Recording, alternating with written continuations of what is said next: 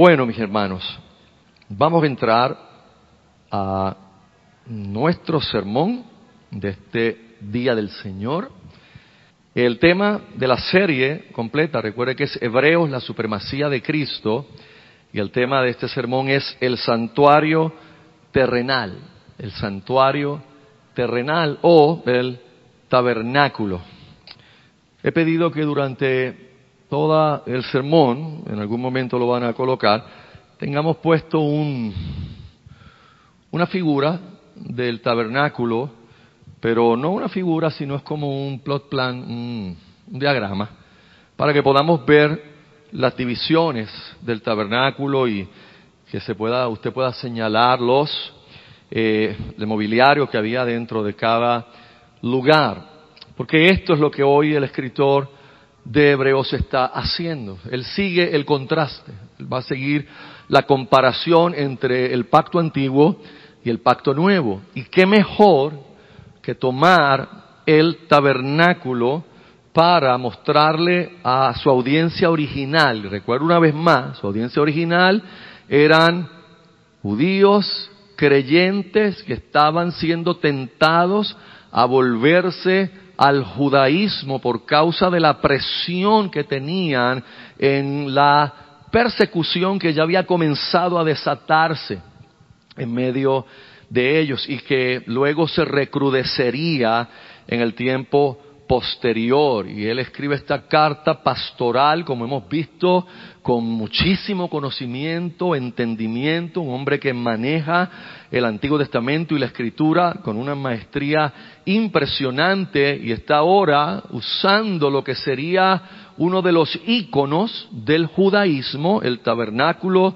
de Moisés, para probarles a ellos que eso es parte de lo pasado, es parte de lo que se debía desvanecer para que el nuevo pacto fuera la realidad vigente de ellos, Cristo, y el nuevo pacto fuera la realidad vigente. Así que vamos a leer en Hebreos capítulo 9 y vamos a leer los versos del 1 hasta el 10.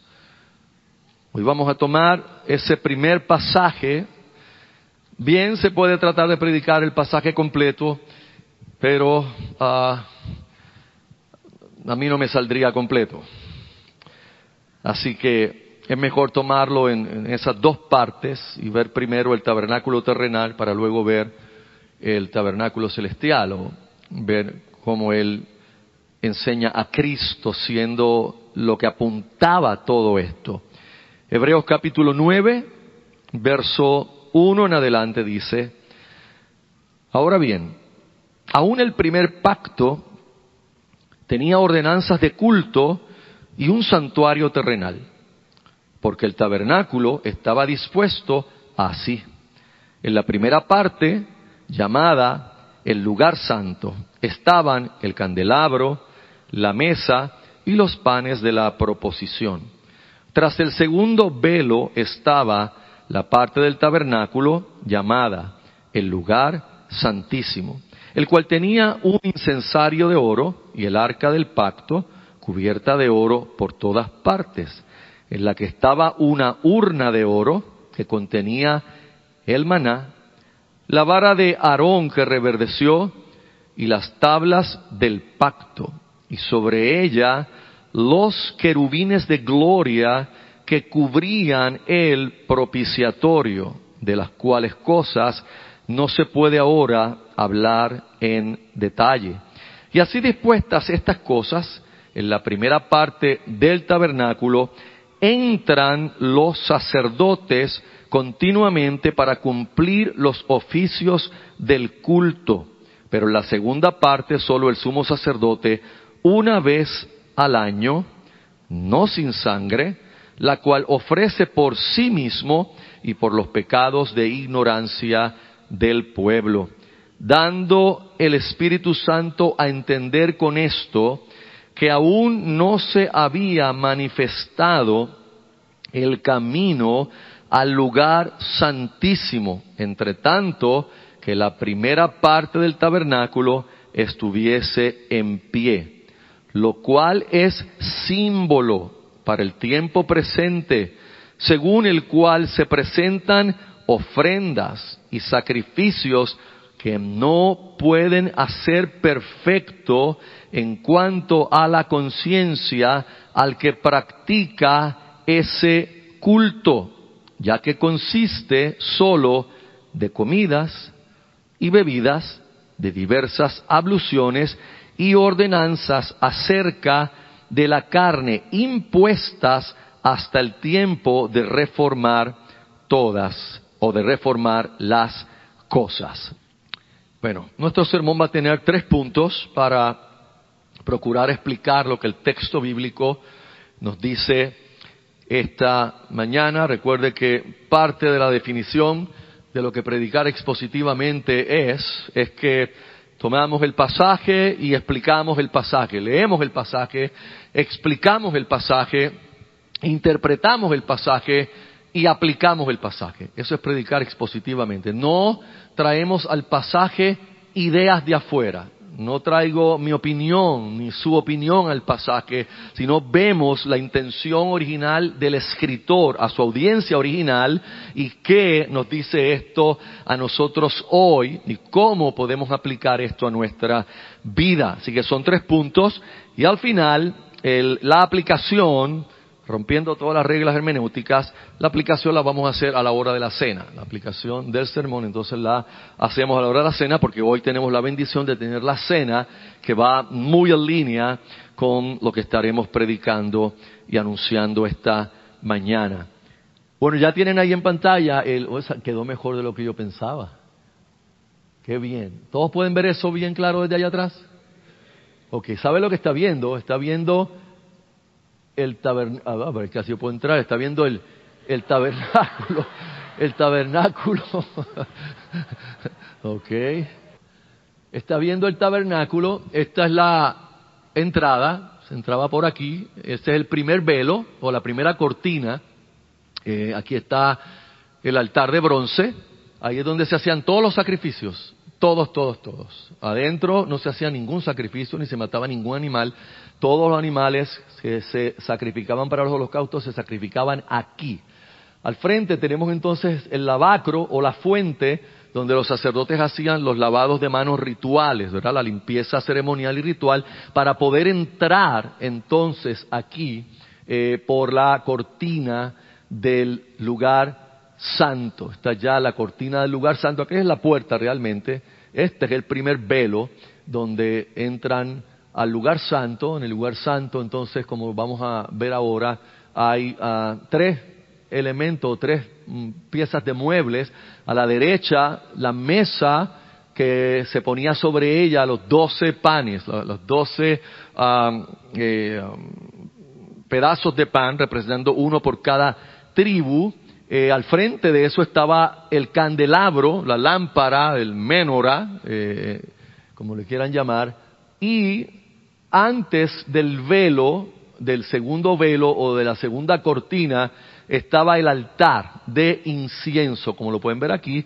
Luego, el velo o cortina que dividía el lugar santo, el lugar santísimo, y luego, obviamente, el lugar santísimo que solo contenía el arca del pacto. El arca del pacto, ustedes saben que tenía la tapa, el propiciatorio, y que la tapa estaba cubierta por dos figuras labradas de dos querubines que con alas extendidas se miraban el uno al otro y realmente cubrían toda esa tapa. Y adentro del arca estaban las tablas de la ley, estaba eh, una urna de oro que contenía maná que se colocó de aquel tiempo y estaba la vara de Aarón que reverdeció. Por supuesto, hay algunos estudios históricos que implican que para este tiempo que escribe eh, el escritor de los Hebreos, eh, la vara de Aarón ya no estaba, ya no existía, ni la urna con maná, porque en el tiempo en que Nabucodonosor destruyó el templo y pasaron estas cosas, esto se perdió y esto ya no estaba, pero estaban las tablas de la ley. Así que vamos a ir poco a poco leyendo nuestro pasaje y mirando cómo el escritor acomoda lo que le está queriendo decir a ellos. Bien importante que recuerde, esto es una comparación.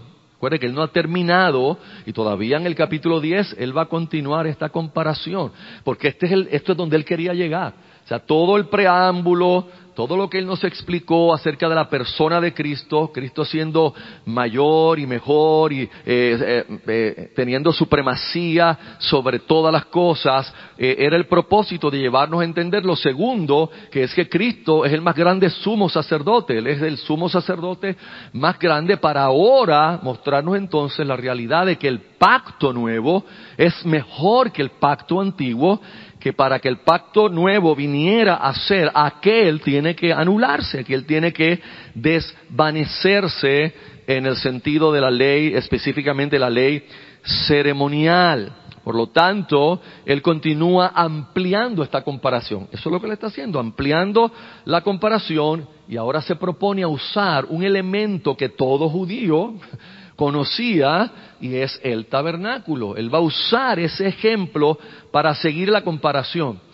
Fíjense que él pudo haber usado el templo, porque para ese presente el templo está, no había sido destruido, se entiende que esta carta fue escrita antes de la, o para el año 68, entre 66 y 68, el templo fue destruido en el 70 de la era cristiana, así que él pudo haber usado el templo.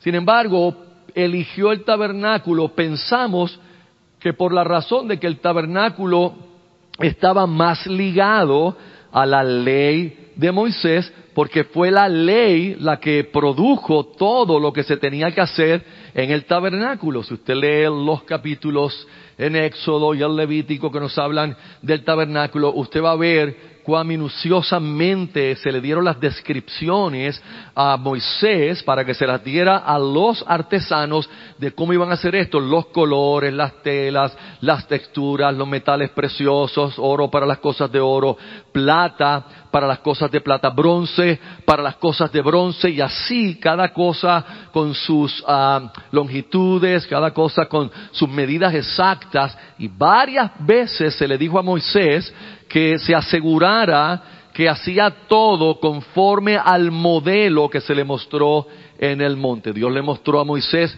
vamos, una maqueta, un modelo, esto es lo que tienes que hacer, y Moisés tenía exactamente esa figura de lo que él tenía que hacer, que pensamos, ¿verdad?, en una manera artística representarlo, que más o menos interiormente, o viéndolo desde un plano, ¿verdad? Desde arriba, esto es lo que contenía simplemente. Era algo simple, no, era complicado, estructura eh, rectangular, cuya primera parte era un rectángulo completo, la segunda parte era un cubo.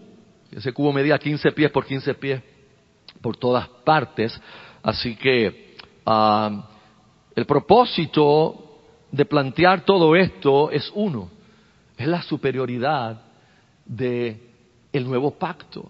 Es lo que quiere es que ellos vean todos los ritos, todo el culto, el servicio a Dios en el, antiguo, en el antiguo pacto y que vean cómo en Cristo todo esto se cumplió. Todo esto se satisfizo. Todo esto apuntaba a Cristo. Cristo ya vino, por lo tanto, lo que él está diciendo, clamándole, no vuelvan allá. Si dejan a Cristo, están dejando la salvación. No es que están cambiando de religión, no es que están volviendo a la religión de sus padres, están, estarían apostatando, estarían dando la espalda al único sacrificio que les puede salvar. Y esa es toda la intención de este libro que derrama tanto conocimiento, que derrama tanta sabiduría y que es el libro del Nuevo Testamento que más citas tiene del antiguo pacto y que más nos deja entender estas ceremonias y ritos del Antiguo Testamento. Así que Vamos al punto número uno, y el punto número uno es simplemente el lugar santo, y lo tenemos en los primeros dos versos. Ahora bien, aún el primer pacto tenía ordenanzas de culto y un santuario terrenal, porque el tabernáculo estaba dispuesto así. Eso es lo que está ahora expresando. Ahora vamos a ver ese, ese primer verso. Ahora bien, aún el primer pacto tenía ordenanzas de culto y un santuario terrenal. Ordenanzas de culto y un santuario terrenal. Si usted recuerda, en el capítulo 8, en el verso 7, ya el escritor nos había advertido, hablando del pacto, hablando de el pacto antiguo, porque si aquel primero, aquel primer pacto, hubiera sido sin defecto, ciertamente no se hubiera procurado lugar para el segundo. Este es, esto es lo que él está argumentando en todos estos capítulos. Si aquello hubiera sido perfecto, si aquello hubiera salvado, si aquello hubiera abierto la puerta a la salvación y a la comunión permanente con Dios, pues no se necesitaba un segundo. Pero aquello no lo lograba hacer. El antiguo pacto no fue diseñado para eso. Por causa de la debilidad del hombre, el pecado del hombre no podía satisfacer esa necesidad, lo que, lo que le mostraba era su pecado, pero no le podía mostrar la senda de la salvación porque esa senda vendría, había sido profetizada y vendría en algún momento. En el mismo capítulo 8, más adelante, en el verso 13, que es el final, y de donde ahora sale nuestro pasaje en el capítulo 9, él dice, al decir nuevo, o sea, nuevo pacto, ha dado por viejo al primero, y lo que se da por viejo y se envejece está próximo a desaparecer. Y esas eran palabras que para usted y para mí son como, oh, fine, next, ¿Qué, ¿qué, más dice? Para ellos esto era horroroso. Él le está diciendo que todo aquel pacto está para desaparecer, eso tiene que desaparecer, eso tiene que dejar de ser hecho. Ustedes no pueden continuar en esos ritos, porque como vamos a ver en nuestro pasaje de hoy, esos ritos no tienen ninguna facultad para limpiar su conciencia. Esos ritos eran externos y eran temporales y tuvieron su tiempo, su razón de por qué Dios los dio, pero la ley o el pacto antiguo era temporal, no era un pacto eterno, tenía su vigencia hasta que viniera Cristo y estableciera el nuevo pacto. Cosa que para usted para mí es, hello, eso es todos los días, sabemos eso. Pero recuerda, la audiencia original no entendía esto. La audiencia original le era muy difícil comprender cómo es que todo esto que por siglos y de generación en generación fue traspasado de manera oral y aún de manera escrita, porque quedó obviamente grabado en los primeros cinco libros de la Biblia, ahora se está diciendo, eso tuvo su tiempo, eso tuvo su razón, eso tuvo su propósito, pero todo eso apuntaba a lo real que venía. Todo eso era sombra y eran tipos de las realidades que vendrían cuando el Mesías fuera manifestado y viniera y viviera una vida de obediencia perfecta y muriera en la cruz y resucitara, derramara su sangre inocente por rescate de pecadores culpables. Así que así es que él comienza este pasaje. El escritor lo que va a hacer es recordarle a sus lectores originales y a nosotros que bajo el antiguo pacto habían unas ordenanzas de culto unas ordenanzas de culto y que se llevaban a cabo en un santuario. Pero él le llama santuario terrenal. ¿Por qué le llama santuario terrenal? Porque él está estableciendo qué? Contraste. Él le llama santuario terrenal porque quiere compararlo con el santuario celestial, el verdadero santuario, el cielo, el trono de Dios, donde Cristo es el ministro de ese santuario, donde Cristo ahora la realidad, el verdadero sumo sacerdote, en el verdadero santuario de Dios está oficiando y ministrando a nuestro favor, intercede por nosotros ante el Padre. Y la realidad es que es una comparación que para ellos era ah, bastante dura para recibirla. Ahora es claro que el escritor de los hebreos lo que le está queriendo decir a ellos es que Dios mostró con claridad cómo se le adoraría en el antiguo pacto. Dios ha creado al hombre para adorarle, ha llamado al hombre para que le adore, pero no ha dejado en manos del hombre que se invente cómo adorar a Dios. El hombre no inventa cómo adorar, aunque el hombre lo hace tristemente, inventa, pero no tenemos que inventar porque está aquí. Lo tenemos en la escritura, lo tenemos en la Biblia.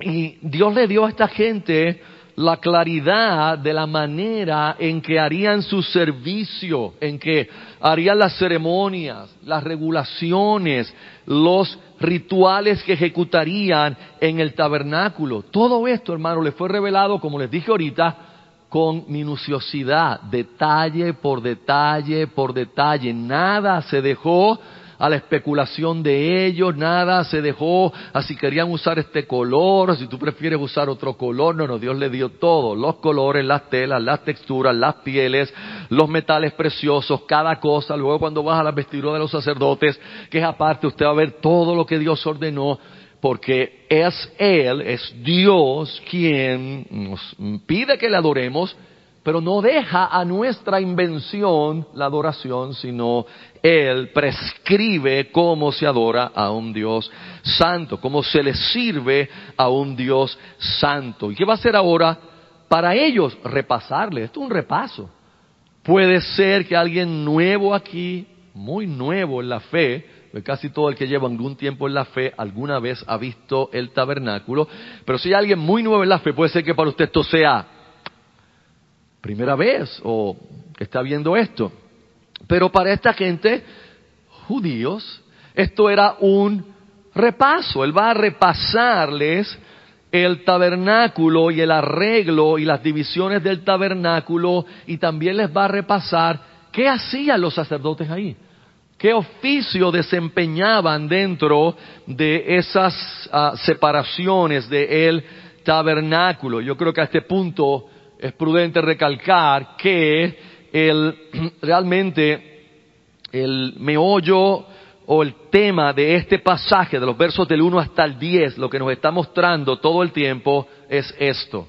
Este es, este es el sermón. En el antiguo pacto, el acceso a Dios y el camino a Dios estaba cerrado. Mírelo ahí.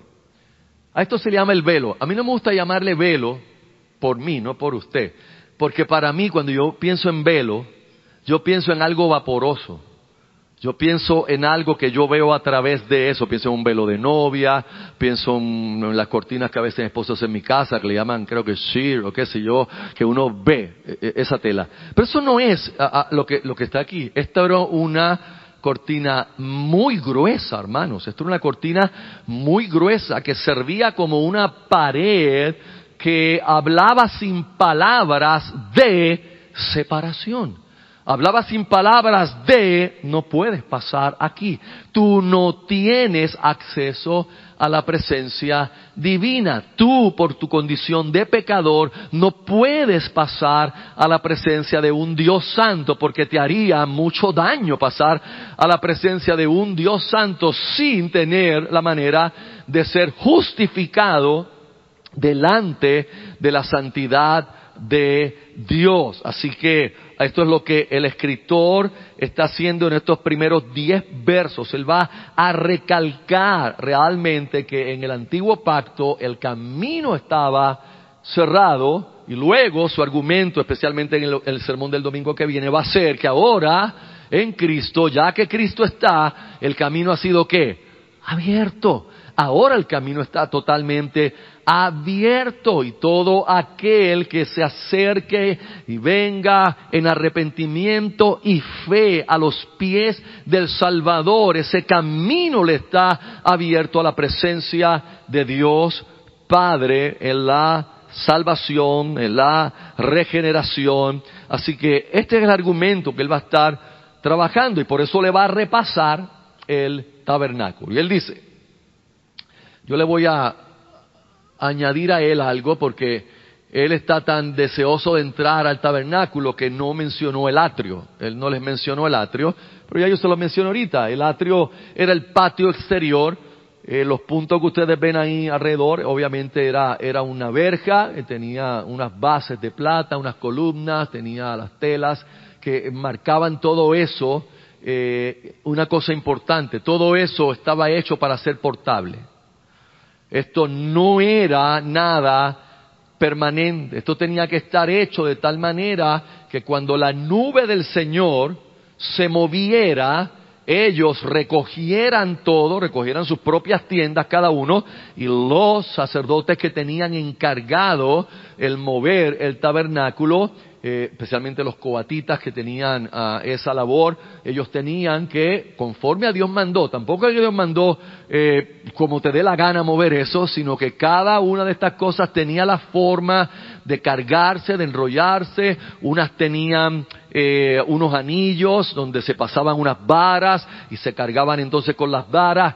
Todo esto era portable porque Dios estaba comunicándole a Israel algo hermoso en medio de todo esto, algo que aún en el antiguo pacto era glorioso y es que Dios mandó a ellos a eh, vagar por el desierto, pero Dios no los mandó solos.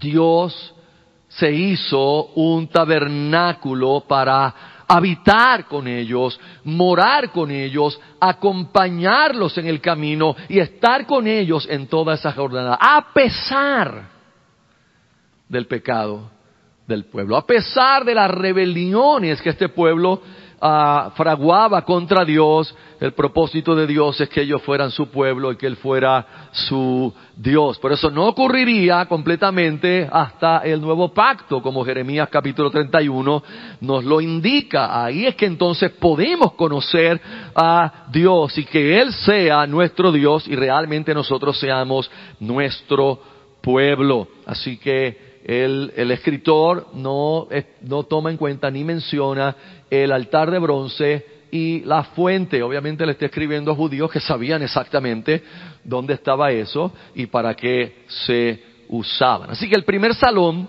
el escritor identifica es el lugar santo, ese rectángulo que tenemos ahí, ese es lo que llamaban el lugar santo. Y allí, como le dije ahorita, lo que estaba era el candelabro, la mesa donde se colocaban los panes de la proposición y el altar del incienso. Fíjense que el escritor no da detalles de nada de esto. Él no explica nada de esto. Pues la tentación de un predicador sería tomar este pasaje y comenzar a disertar sobre el tabernáculo y cómo esto sombra y tipo y explicar la sombra y tipo. Pero este no es el propósito del pasaje y no es el propósito del escritor. Es más, él menciona en un momento dado, en un verso adelante, que no, no tiene el tiempo para eh, explicar todas estas cosas. No tiene, porque no es el propósito del pasaje. El propósito del pasaje, una vez más, es mostrarle a ellos que en el antiguo pacto, a lo que ellos están tentados a volver, a lo que ellos quieren regresar, es a un acceso que está cerrado. Cuando Cristo es la puerta, cuando Cristo mismo se declaró siendo el camino, la verdad y la vida Juan 14, 6. Es, es claro que este pastor está teniendo todos estos sentimientos sobre esta congregación cuando ve gente que están pensando moverse a lo que se desvanece, moverse a lo que no es, moverse a las sombras, al camino cerrado cuando ellos tiene la oportunidad en Cristo de, estar en el camino abierto, de tener comunión verdadera con Dios, comunión real y directa con Dios a través de Jesucristo, nuestro Señor y Salvador. Así que los sacerdotes tenían unos deberes ahí en el lugar santo todos los días, todos los días en turnos entraban al lugar santo para mantener la lámpara. Por ejemplo, tenían que mantener esa lámpara encendida. Dios ordenó que esa lámpara nunca se apagara. Y ellos tenían que trabajar en ese candelabro o candelero o menora. Tenían que limpiar las cenizas para que no se ahogara la llama, tenían que recortar las mechas para que estuviesen bien y tenían que mantener continuamente el suplido de aceite para que la lámpara estuviera ardiendo todo tiempo. Eso es parte de lo que ellos hacían. En la mesa que está al frente, es la mesa de los panes de la proposición, que mejor traducido a los panes de la presencia, del hebreo literal, sería como los panes del rostro, en el rostro de Dios, el sacerdote, cada día de reposo, cada sábado, ellos comían los panes y los cambiaban por pan fresco, horneaban las doce eh, piezas de pan fresco, se comían aquellas y se tenían que comer ahí dentro. No podían sacar eso afuera y comérselo ni llevárselo para la casa, hacer un sandwichito en casa. No, tenían que comérselo ahí en la presencia de Dios, porque eso, es lo que significa realmente esa mesa, comunión con Dios. Dios quiso tener comunión a pesar del pecado de su pueblo. Dios quería tener comunión con ellos ininterrumpida y esa comunión estaba basada en la capacidad divina para también proveerles todo lo que ellos necesitaban. Todo lo que ellos necesitaban estaba provisto por Dios, que estaba con ellos que iba de campamento en campamento con ellos, que se movía con ellos y se movía la nube y se movía la columna de fuego y se movía la gloria de Dios por todos los campamentos que ellos estuvieron, que fueron muchos hermanos, muchos, muchos campamentos donde ellos tuvieron que moverse. Y luego, al frente, él describe que está el altar del incienso y obviamente ese altar, el propósito era ofrecer incienso para Dios, ofrecer incienso para Dios. Ahora, si uno mira esto, la realidad es que ese lugar santo tiene un común denominador cuando uno piensa un poquito más allá en los elementos que contiene y el común denominador es comunión. Esa parte habla de comunión. El sacerdote entraba a ese lugar y mientras hacía su servicio manteniendo estas cosas, lo que estaba era por el pueblo y a favor del pueblo, teniendo algún tipo de comunión con Dios, porque eso es lo que la mesa de los panes significa, comunión con Dios.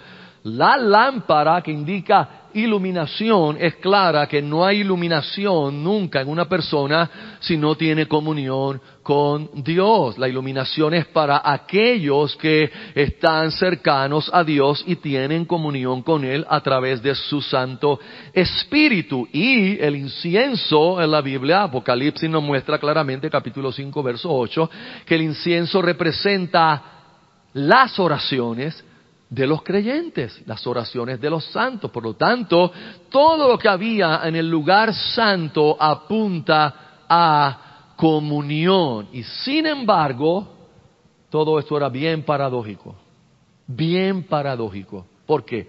Porque están en un lugar que habla de comunión, que apunta a la comunión con Dios, pero todo el tiempo mirando una cortina que está cerrada y que les indica Tú no puedes traspasar a la presencia de Dios. Tú no tienes el derecho de hacerlo, tú no tienes la facultad de hacerlo, y si lo haces, tú vas a morir irremisiblemente.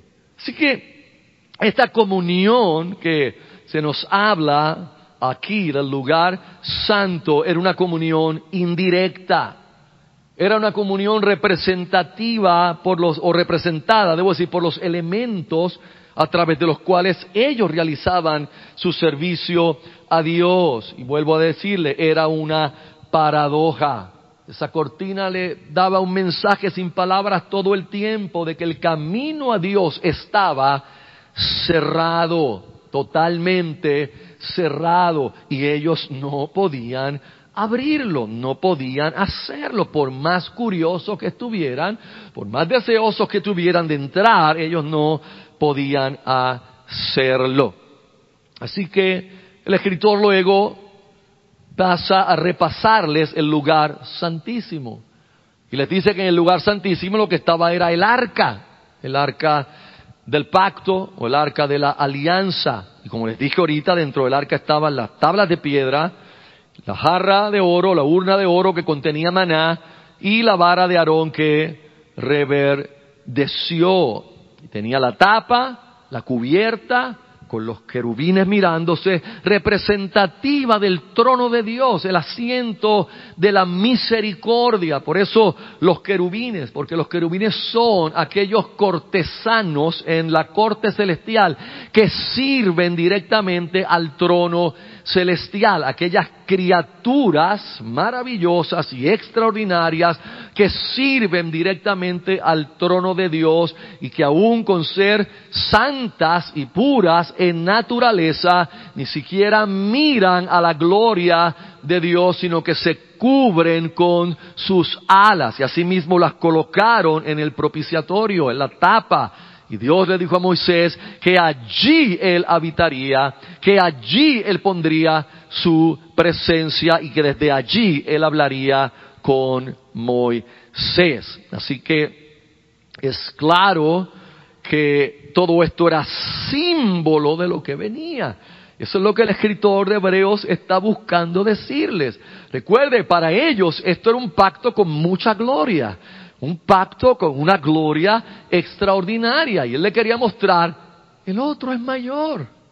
En el nuevo pacto hay mayor gloria, porque en el nuevo pacto el camino ha sido abierto. Y en el nuevo pacto no es el sumo sacerdote una vez al año, es el sumo sacerdote, el mayor de los sumos sacerdotes, Cristo Jesús, que ofreció su vida y ofreció su propia sangre por nosotros. Recuerde que cuando Dios miraba dentro del arca, los elementos que están ahí hablaban de ley quebrantada. Las tablas estaban ahí con los diez mandamientos que el pueblo quebrantaba todo el tiempo. Estaba ahí el maná como recordatorio, no solo que Dios le dio provisión, sino de los malagradecidos que ellos fueron cuando Dios le dio maná y al tiempo de comer maná ellos dijeron, pero ven acá, este pancake no tiene bacon, esto no, esto no es más nada, ¿sabes? Este pan, este pan, este pan. Y eso fue obviamente un desafío a Dios, hermanos. Dios los hartó de codornices para que comieran carne y se hartaran y se les saliera por las narices por lo malagradecidos que ellos eran en su condición pecaminosa. Y la vara de Aarón que, que reverdeció era un testimonio de rebelión. Recuerde que la vara de Aarón en un milagro extraordinario reverdeció porque se murmuró acerca de que si Aarón y Moisés eran los elegidos de Dios y Dios hizo un milagro haciendo reverdecer solo la vara de Aarón versus la vara de los otros líderes. La vara del que reverdeciere, ese será el que yo escogí. So, la vara era un testimonio de que, de rebelión. Cuando Dios miraba lo que había dentro del arca, lo que veía era ley quebrantada, el desagradecimiento del pecado y la rebelión. Por eso la sangre se rociaba sobre la tapa para que Dios mirara la ley quebrantada a través de la sangre que reconcilia, a través de la sangre que hacía reconciliación temporal en ese pacto, temporal, no permanente y no perpetua. La visión del pecado de Israel entonces era cubierta por causa de estos sacrificios. Ahora, en el verso 5 de nuestro pasaje, el escritor aclara que de estas cosas que él está describiendo no se puede ahora hablar en detalle. Y esto lo que implica es que su tema en realidad no es disertar del tabernáculo y sus símbolos, sino la comparación del antiguo y el nuevo pacto. Y una vez más, ya es la tercera vez que se lo digo, el propósito es mostrar el camino cerrado versus el camino abierto en Cristo y por Cristo. Yo recuerdo, y lo recuerdo con, con ah, un sentido a veces de tristeza, raro, cuando nosotros tratábamos de volver a estos sentimientos, no obviamente que pudiéramos volver a la ley, pero tratábamos a través de nuestra adoración, mucho tiempo atrás, en recrear estas cosas. Y nuestro equipo de artes y de danza eh, se vestían y tomaban un arca del pacto que habíamos hecho, que se había hecho como algún símbolo, y en esa danza se colocaba esa, esa arca acá arriba. Y aunque no creo que estábamos blasfemando a Dios con eso, ah, en nuestra ignorancia, pero creo que estábamos deseando volver a cosas a las cuales no tenemos que volver. Porque en todo eso que se ve tan hermoso y glorioso, hello, el camino estaba cerrado.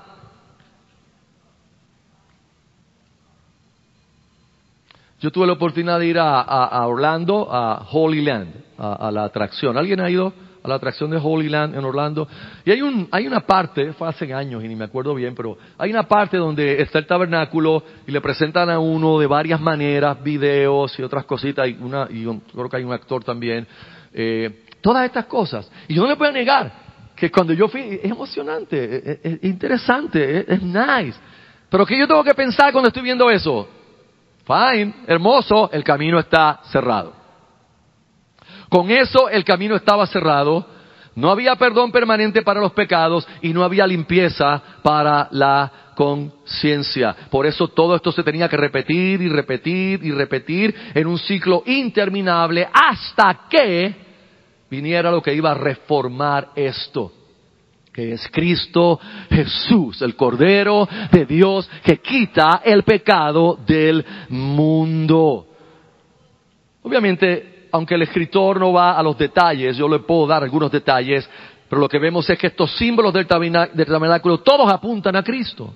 Todos apuntan a Cristo. Si usted mira el, candelabro, era iluminación, Jesús se entiende que la vida estaba en él, en Juan capítulo 1, en él estaba la vida y la vida era la luz de los hombres. La luz verdadera que ilumina a todos venía al mundo, ya no un menora, la luz verdadera vino al mundo. Esta era una representación, la luz verdadera vino al mundo. El pan este representativo de comunión, Jesús, después que alimentó a las multitudes, declaró claramente, yo soy el pan de vida. El que a mí viene no tendrá hambre y el que en mí cree no tendrá sed jamás. Esto era representación, pero el pan de vida ya vino a nosotros. Y de manera similar al incienso o a lo que simboliza el incienso, Jesús está en los cielos, intercediendo por nosotros. No hay comparación entre ningún perfume de incienso agradable al perfume que representa al mismo Cristo sentado a la diestra del Padre, intercediendo por su pueblo. Así que el cuadro completo se resume con Juan 1.14, donde Juan escribe acerca de Cristo y el verbo se hizo carne y habitó entre nosotros. Y ese habitó entre nosotros significa hizo tabernáculo entre nosotros. Juan resume, todo aquello era para apuntar, para profetizar que vendría lo real y verdadero y haría morada con nosotros. Cristo vino y vimos su gloria Gloria como del unigénito del Padre, lleno de gracia y de verdad. Así que es en Cristo, amados, es en Cristo y únicamente en Cristo que nosotros podemos tener comunión con Dios. Lo que hacían los sacerdotes aquí, que apuntaba a comunión, no era lo que nosotros tenemos. Palidecía, no en nada se asemeja, era indirecto. Usted y yo tenemos el privilegio, la gracia inmerecida de tener comunión íntima con Dios. Usted puede orar en cualquier lugar, no en un lugar especial, no en un tabernáculo, no en un templo, no en un edificio, Usted puede orar todo el tiempo. Se puede orar mientras camina, puede orar mientras frega, puede orar mientras mapea, puede orar mientras hace ejercicio, puede hablar con Dios continuamente, porque tenemos comunión con Dios. Porque a diferencia del camino cerrado de allá, el camino aquí ha sido qué? Abierto. El camino ha sido abierto, hermanos. En el lugar santo los sacerdotes que entraban pero en el lugar santísimo los sacerdotes entraban una sola vez al año. El sumo sacerdote, un solo hombre, una vez al año y no sin sangre. Un solo hombre, una vez al año y no sin sangre. La sangre del sacrificio anual, él tenía que ah, rociarla dos veces. Tenía que rociarla por él mismo primero, por sí mismo, para cubrir sus pecados personales y luego rociarla por el pueblo. Ahora usted no piensa, hermanos, que el sumo sacerdote entraba una vez al año allí, bien contento, diciendo, este es el día, este es el día. No, no, hermanos. Oh, no. Ese día el sumo sacerdote tomaba Pepto Bismol estaba tenso, estaba asustado, tenía miedo. ¿Por qué tenía miedo? Porque un pecador iba a pararse frente a un Dios santo, santo, santo. Y él no estaba muy seguro si podría ser justificado, porque él sabía que ese Dios no solo mira lo externo, sino que mira el corazón. De hecho, la tradición rabínica, tradición, no estoy diciendo la Biblia, tradiciones rabínicas indican que los, los sumos sacerdotes trataban de acortar la oración que hacían cuando estaban haciendo el sacrificio de expiación para que el pueblo no fuera a pensar que murió mientras ministraba. Porque recuerde que eso era una posibilidad real.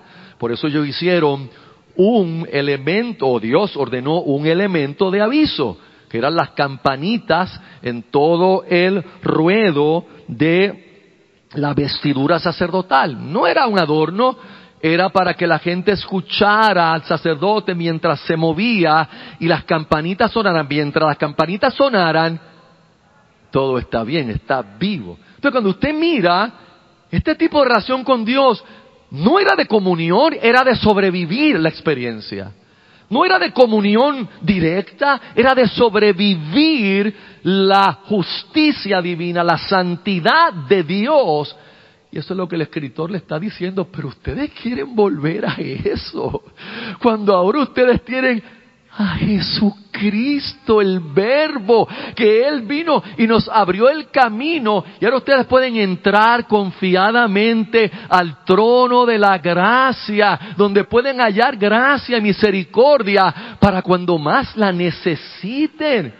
Que ustedes prefieren un camino cerrado, un hombre una vez al año, temblando. Es más, dicen los, ah, las tradiciones rabínicas, que cuando el sacerdote terminaba la administración de ese día, él ah, ya tenía una fiesta organizada con familias y amigos en la casa. ¿Usted sabe para qué era la fiesta, verdad? Sobreviví. Esto no es broma, hermanos. Este, esta era la realidad. Sobreviví. Eso no es lo que usted y yo tenemos. Y si es lo que alguien tiene, que esta mañana la luz del Evangelio nos alumbre. Si usted cree que su camino está cerrado a Dios, porque ahora tu pecado presente te da una conciencia culpable y dice, no, no puedo hablar con Dios, es que no, hermano, no voy a ir a, la iglesia porque me siento así. No, usted no está entendiendo el Evangelio entonces. Usted no entiende el nuevo pacto. Usted no entiende el sacrificio de Jesús en la cruz. Y tengo que dar el tercer punto, porque ya se me fue el tiempo y hay cena. Aleluya. Tercero, la culpabilidad de la conciencia, y esto lo vemos en los versos 8 hasta el 10. Hermanos, la Biblia declara en Romanos 3:23 que todos somos pecadores. Que por cuanto todos somos pecadores, todos tenemos una conciencia culpable. El mundo, el, el, sistema, la gente no creyente viven luchando por deshacerse de eso. Luchan. La gente toma viajes para tratar de aliviar la conciencia. Van de vacaciones a ver si puedo aliviar esta conciencia culpable que tengo. La gente toma alcohol para tratar de aplacar esa conciencia, pero no hay botellas ni barriles suficientes en el mundo para limpiar esa conciencia.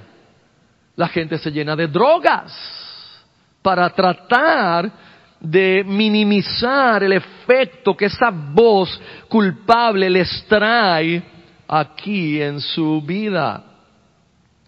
La gente paga lo que fuera, pagan terapias, pagan a gurús, pagan a santeros, matan gallinas, se echan cosas, tratan de buscarse un santo, tratando de aliviar la conciencia. Pero hay un problema. Solo hay una manera en que esa conciencia puede ser limpia. Y es la sangre de Jesús. La sangre de Jesús es lo único que limpia la conciencia del pecador, hermanos. Porque cuando venimos a ver la cortina, ay, quedó chévere eso.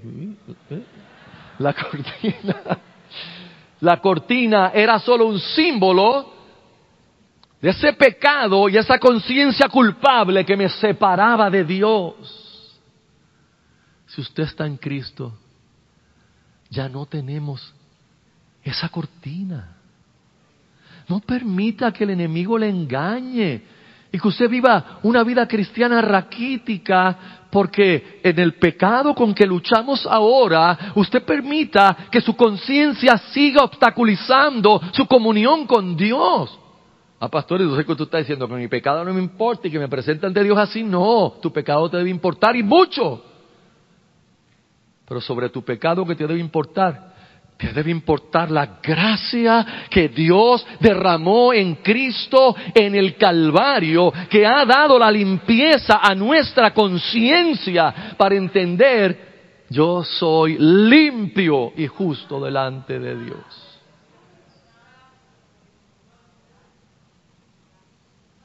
Oh, hermanos, esto es glorioso. Estas son las buenas noticias. Este es el Evangelio. Esta es la realidad del Evangelio. Por eso es que celebramos. Por eso es que cantamos. Por eso es que estamos contentos. Dice, pero ¿y por qué los evangélicos están contentos? Pero ¿cómo yo no voy a estar contento, mijo? Tú no entiendes que a mí me perdonaron. Que me perdonaron todo. Y para siempre todo y para siempre. Y que ahora mi conciencia no debe llevarme a hacer un obstáculo, una cortina, sino que yo puedo venir delante del Señor y confesarle, Señor, pequé y me duele, pero aquí estoy, porque el camino está abierto y ya no tengo que correr de ti, ahora corro hacia ti, no corro de ti, yo corro hacia ti, yo corro a la gracia, corro a tu gracia. Oh, hermanos, la conclusión del escritor de Hebreos en esos versos finales 8 al 10 es que esos sacrificios que se hacían allá, todos esos sacrificios, todo el sistema ceremonial no tenía poder para perfeccionar la conciencia del adorador. No podía. Ellos hacían todo esto sabiendo que tenían que repetirlo y repetirlo todos los días y una vez al año el sacrificio de expiación, todos los días y una vez al año el sacrificio de expiación por todo el tiempo, por siglos, porque esto no tenía poder interior para darles una vida nueva, para darles un corazón nuevo, para darles una conciencia limpia, porque todo eso se prometió que sería para el nuevo pacto.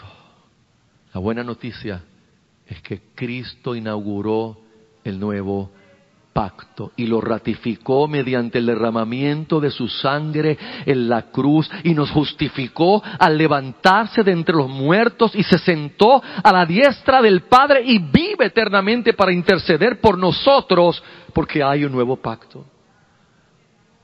¿Para qué yo volver allá? Es lo que le está diciendo a ellos. Y nosotros en nuestros días hay creyentes regresando allá. Hay creyentes estableciendo ahora sinagogas judío-mesiánicas y tratando de volver a eso. ¿Para qué? ¿Para qué? Si ya tengo al Cordero inmolado. ¿Para qué si ya el velo fue rasgado? Cortado, la cortina esa gruesa se cortó de arriba a abajo, hermanos. Entonces lo más patético que ocurrió el día que Cristo murió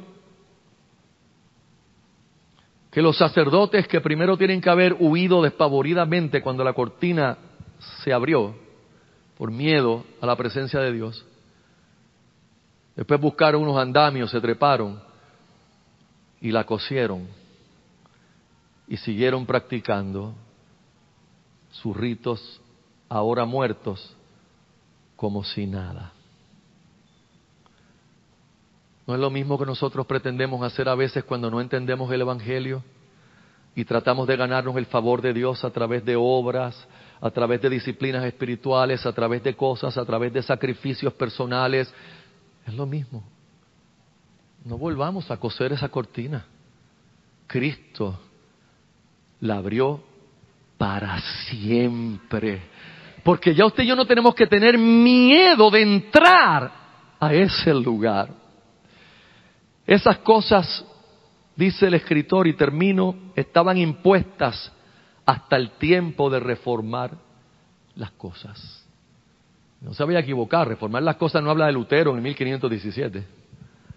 Reformar las cosas habla de aquel que vendría y diría, yo hago nuevas todas las cosas. Jesús, el verbo de Dios, hermanos, ya Él vino y ahora vuelve por nosotros, vuelve por su pueblo, regresa por nosotros, por un pueblo escogido, hermanos, que ya no vive con una culpa aplazada cada año, sino con una conciencia limpia. No limpia, no limpia por mi ejecución, limpia por el sacrificio de Cristo. Vamos a tomar la cena, mis amados, y la aplicación la traemos ahora al tomar la cena. Prepare sus elementos, por favor, mientras yo oro, Padre Eterno. En este momento vamos a participar de los elementos de la cena y qué apropiado esta mañana, qué glorioso esta mañana tener esta comunión contigo. Ya estos no son los panes de la proposición o de la presencia, este es el cuerpo de Cristo molido en la cruz por nosotros. Este jugo de uva representa la sangre derramada en la cruz, la sangre del nuevo pacto, lo que hoy estamos proclamando como la verdad absoluta y más grande que cualquier otra que hayamos visto en el desarrollo de la historia de la redención en tu palabra. Permite que cada uno celebremos Señor, en entendimiento claro de lo que hacemos, con reverencia, con temor y temblor ante tu presencia, sabiendo que en esta en este acto, oh Dios eterno, nosotros no solo tenemos un símbolo, también tenemos gracia impartida por tu Espíritu Santo Tú impartes gracia mientras nosotros tomamos estos elementos, gracia que no podemos describir, gracia que no podemos cuantificar, gracia que no podemos mirar lo que hace en cada corazón, pero gracia que tú derramas por tu Espíritu Santo y la comunión que tenemos con Él a través de este sacramento. Gracias, Padre.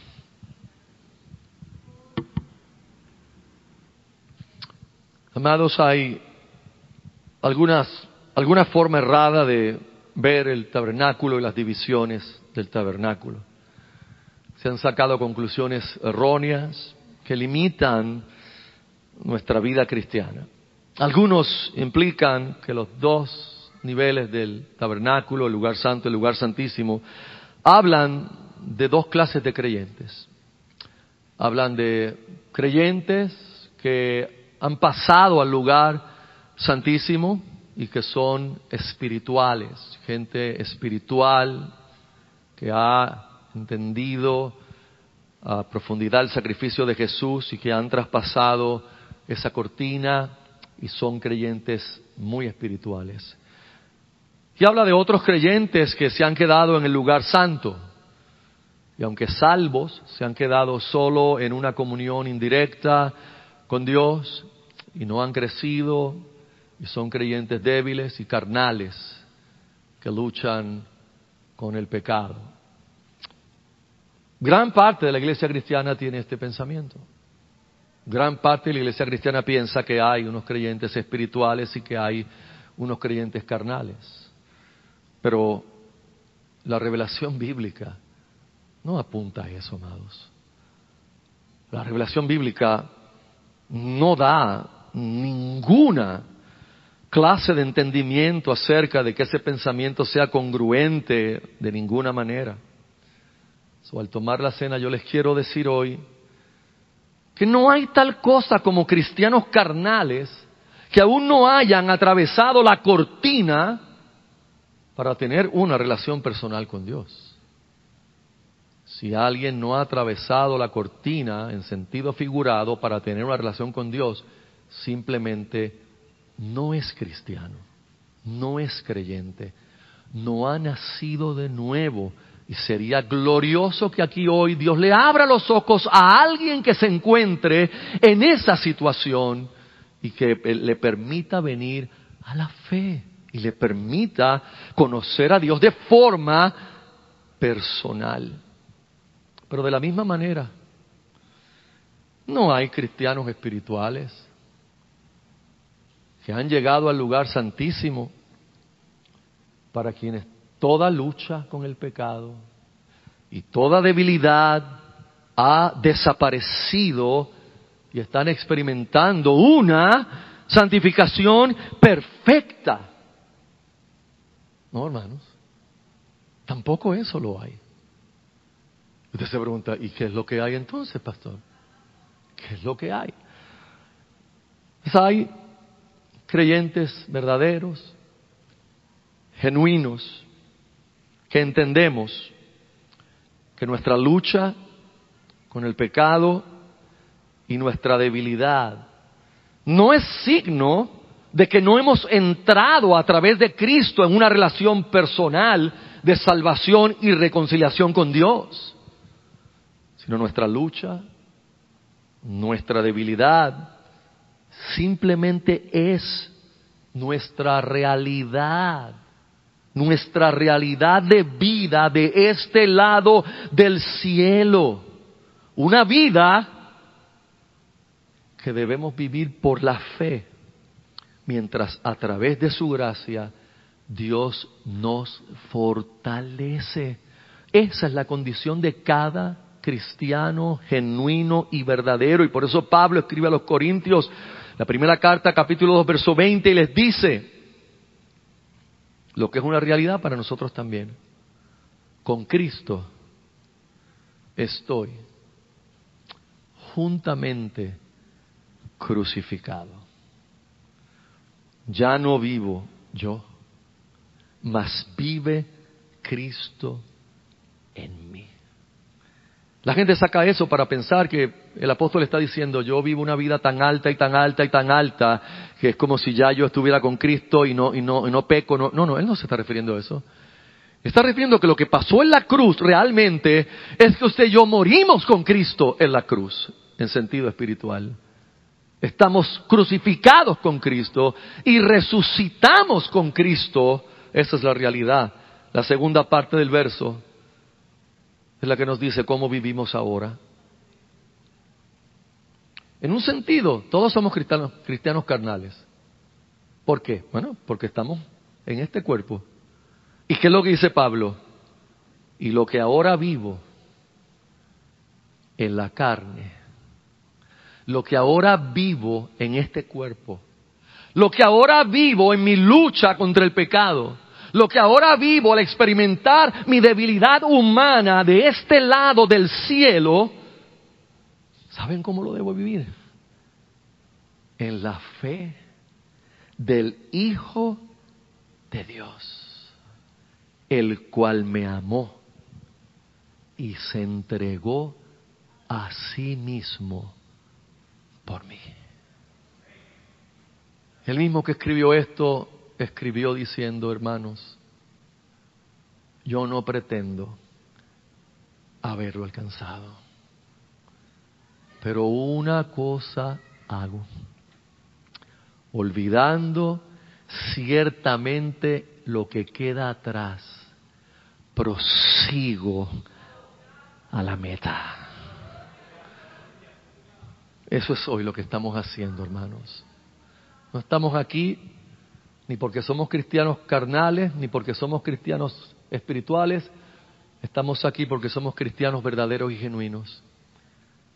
En este salón ahora mismo hay luchas en los corazones nuestros que ni aún en el mayor accountability que usted tiene en relaciones de discipulado las confiesa y las dice. Son los secretos de nuestro corazón con Dios. Son las cosas que yo sé que si se las digo a alguien, ya no me van a ver igual. Son las cosas que si las publico, la gente no va a querer estar cerca de mí. Y Dios, sin embargo, nos ha perdonado en Cristo Jesús y nos llama hijos y nos llama su pueblo por causa de que Cristo estableció este nuevo pacto.